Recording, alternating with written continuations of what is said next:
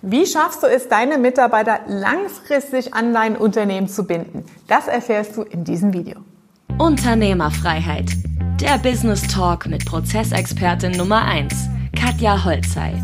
Mehr PS für dein Unternehmen. Mitarbeitergespräche. Katja, das kostet mich viel zu viel Zeit. Was soll das Ganze denn bringen? Ja, du kannst das ganze Thema Mitarbeitergespräche aus verschiedenen Perspektiven natürlich betrachten. Als ineffizient, weil man pro Woche eine halbe Stunde oder eine Stunde mit einem Mitarbeiter ein Gespräch führt. Wenn du mehrere Mitarbeiter hast, sind schnell mal fünf Stunden weg natürlich. Die erste Regel ist, ich hatte mal einen Unternehmer im Baugewerbe mit 45 Mitarbeitern, der sagt dann, ja toll, Katja, wenn ich jetzt anfange, Mitarbeitergespräche einzuführen, äh, 45 Stunden, was soll ich dann den Rest der Woche noch machen? Zonk. Hier ist natürlich der erste Fehler. Das heißt, es gibt keine Hierarchieebenen dazwischen, keine Führungsebenen dazwischen. Man sagt im Schnitt zwischen sieben bis höchstens zehn direkte Mitarbeiter in einer Führungslinie. Im Baugewerbe kennst du das. Es gibt einen Polier, es gibt einen Kolonnenführer, es gibt einen Meister. Und der Sinn und Zweck ist natürlich, dass der die Führungskompetenz bekommt. Das ist natürlich jetzt die nächste Frage. Wie viel Führungsseminare, Schulungen hat dein Meister, Polier oder Kolonnenführer schon gehabt? Ja, weil du delegierst eigentlich deine Aufgabe aus der Geschäftsführung einschließlich der Verantwortung dem Unternehmen gegenüber an die nächsten Führungsebenen unten drunter. Das heißt, auch der Kolonnenführer muss wissen, was sind Arbeitszeitgesetze, was sind Verstöße gegen Arbeitszeitgesetze, gegen Verträge, gegen Arbeitsverträge, Abmahnungsprozedere etc. pp, damit er vollumfänglich die disziplinarische Weisungsbefugnis und Führungsaufgabe überhaupt annehmen kann. Jetzt kommst du natürlich zum nächsten und sagst, oh, wenn ich mir meine Leute angucke, das kann keiner von denen. Das traue ich denen nicht zu.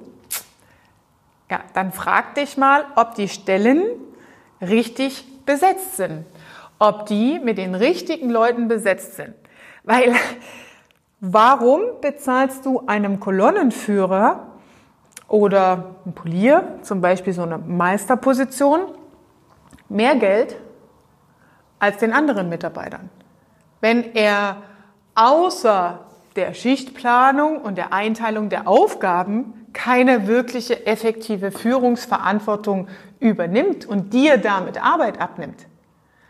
Welche Berechtigung hat dieser Mitarbeiter, als Pseudo-Führungskraft mehr Geld zu verdienen als die anderen.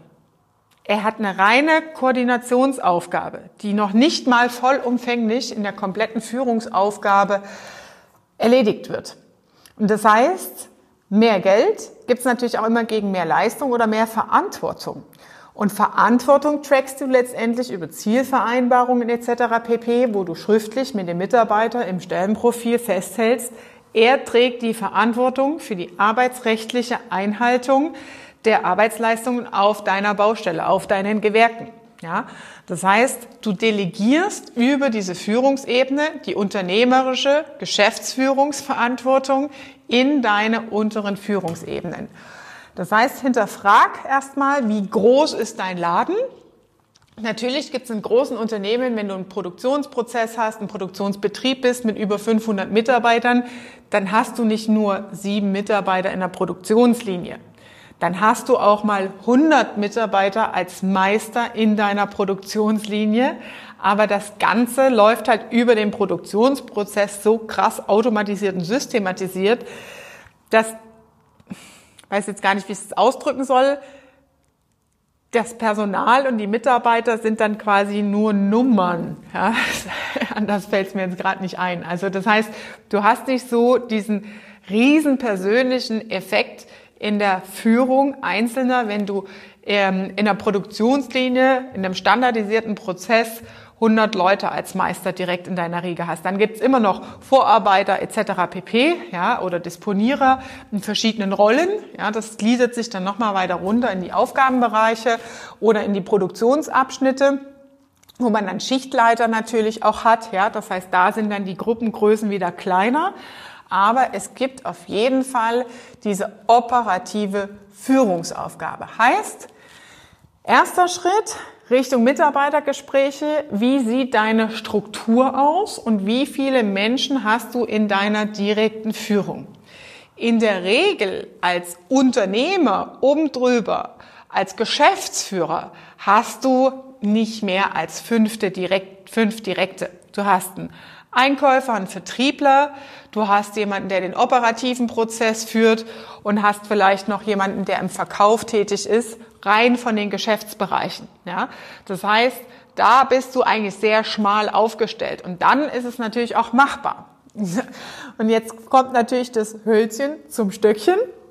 Das heißt, das Ganze ist ein Prozess an der Stelle ja, eine kleine, ja, ein Mobile-Effekt. Wenn du anfängst drüber nachzudenken, dann gehen die ganzen Fragen los. Ja, was mache ich dann da? Und dann muss ich ja alles neu schneiden und ich will keine äh, Hierarchien aufbauen. Und oh Gott, wie groß wäre denn der Laden? Da kommen wir dann wieder zur Unternehmenskultur. Was ist das Ziel deiner Firma? Wie willst du den Laden führen? Welche Mitarbeiter willst du im Team haben? Etc. pp. Ja? Also zurück zum Thema Mitarbeitergespräche. Heißt, wenn du es durchsystematisiert hast mit entsprechenden Verantwortungen gegen mehr Geld, dann kannst du natürlich Mitarbeitergespräche auch einführen für dich in der Führungsaufgabe. Und der Sinn und Zweck von Mitarbeitergesprächen ist, Fluktuationen zu vermeiden, Konflikte rechtzeitig zu vermeiden, Probleme zu erkennen, in eine proaktive Steuerung zu kommen, indem du rechtzeitig erkennst, wo muss ich eigentlich lang navigieren, bevor die Probleme entstehen und du Feuerwehrmodus spielst. Ja? Also um rauszukommen aus dem Feuerwehrmodus ist das zum Beispiel eine Möglichkeit. Das ist auch eine Möglichkeit gegen Fluktuation. Mitarbeiter sind unzufrieden. Was erzählen mir die meisten im Bewerbungsgespräch? Ja, ich sehe da keine Entwicklungsmöglichkeiten mehr. Ja, manchmal gibt es Konflikte, ja, die zu Fluktuation führen. Aber in den meisten Fällen sind es Mitarbeiter, denen dann langweilig wird, wo sie für sich keine Perspektive sehen, wo das Unternehmen keine Ziele, keine Vision hat und den Mitarbeiter nicht mitnimmt. Ja? Und das sind natürlich Punkte, die fallen dir nicht auf. Wenn du all das nicht hast in deiner Unternehmung, dir fällt nicht auf, huch, der Mitarbeiter ist vielleicht gerade unzufrieden, auch wenn du keine Rücksprachen hast. Über Rücksprachen einzusteigen mit, und wie geht's dir?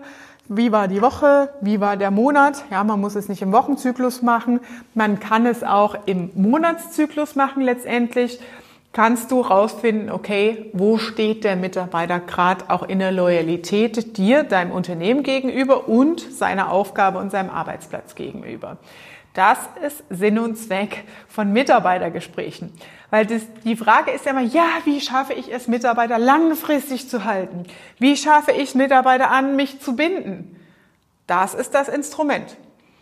Wenn du mal rechnest in der Gegenleistung, Fluktuation, wenn ein Mitarbeiter kündigt und weg ist, kannst du mal drei Monate Kündigungsfrist rechnen, kannst noch mal mindestens einen Monat Arbeitszeit draufrechnen im Recruiting-Prozess. Das heißt, rechne mal vier Monatsgehälter, die dich ein Personalwechsel kostet. Und deswegen, um das zu vermeiden, ist es natürlich wichtig, Mitarbeitergespräche einzuführen. Zur Frage, wie führe ich das ein? Ganz einfach machen. Also klar kannst du es ankündigen, sagen, ja, ich habe mir jetzt überlegt, ich möchte stärker ähm, euch befähigen, ich möchte euch unterstützen, stärker am, mein Ohr am Team haben, ich möchte jetzt Mitarbeitergespräche einführen, regelmäßig. Und dann, wenn du es einführst, bitte nicht ein Termin nächste Woche, dann ist das Ding gleich gestorben, sondern sobald du den ersten Termin setzt, mach's gleich als Regeltermin, dass es jede Woche als Erinnerung da ist dann musst du vielleicht die nächsten vier Wochen, weil du schon Termine im Kalender hast, das Ganze immer hin und her schieben und passend machen. Aber ab danach ist es dann einfach als Standard gesetzt und du vergisst es auch nicht mehr. Das ist jetzt Erfahrungswert Trick 17. Ja. Warum funktioniert es bei den einen und den anderen nicht? Ja. Das sind so Kleinigkeiten. Also, wenn du sagst, hey Katja, krass, jetzt rattert's hier oben, weiß ich nicht, wo ich anfangen soll, dann melde dich an für ein kostenloses Konzeptgespräch und lass uns drüber sprechen, was deine Lösungen sind. Das war Unternehmerfreiheit. Der Business Talk mit Prozessexpertin Nummer 1, Katja Holzhey. Du willst keine Folge mehr verpassen, um dein Unternehmen mit PS auf die Straße zu bringen? Dann abonniere jetzt den Podcast und folge Katja auf Instagram.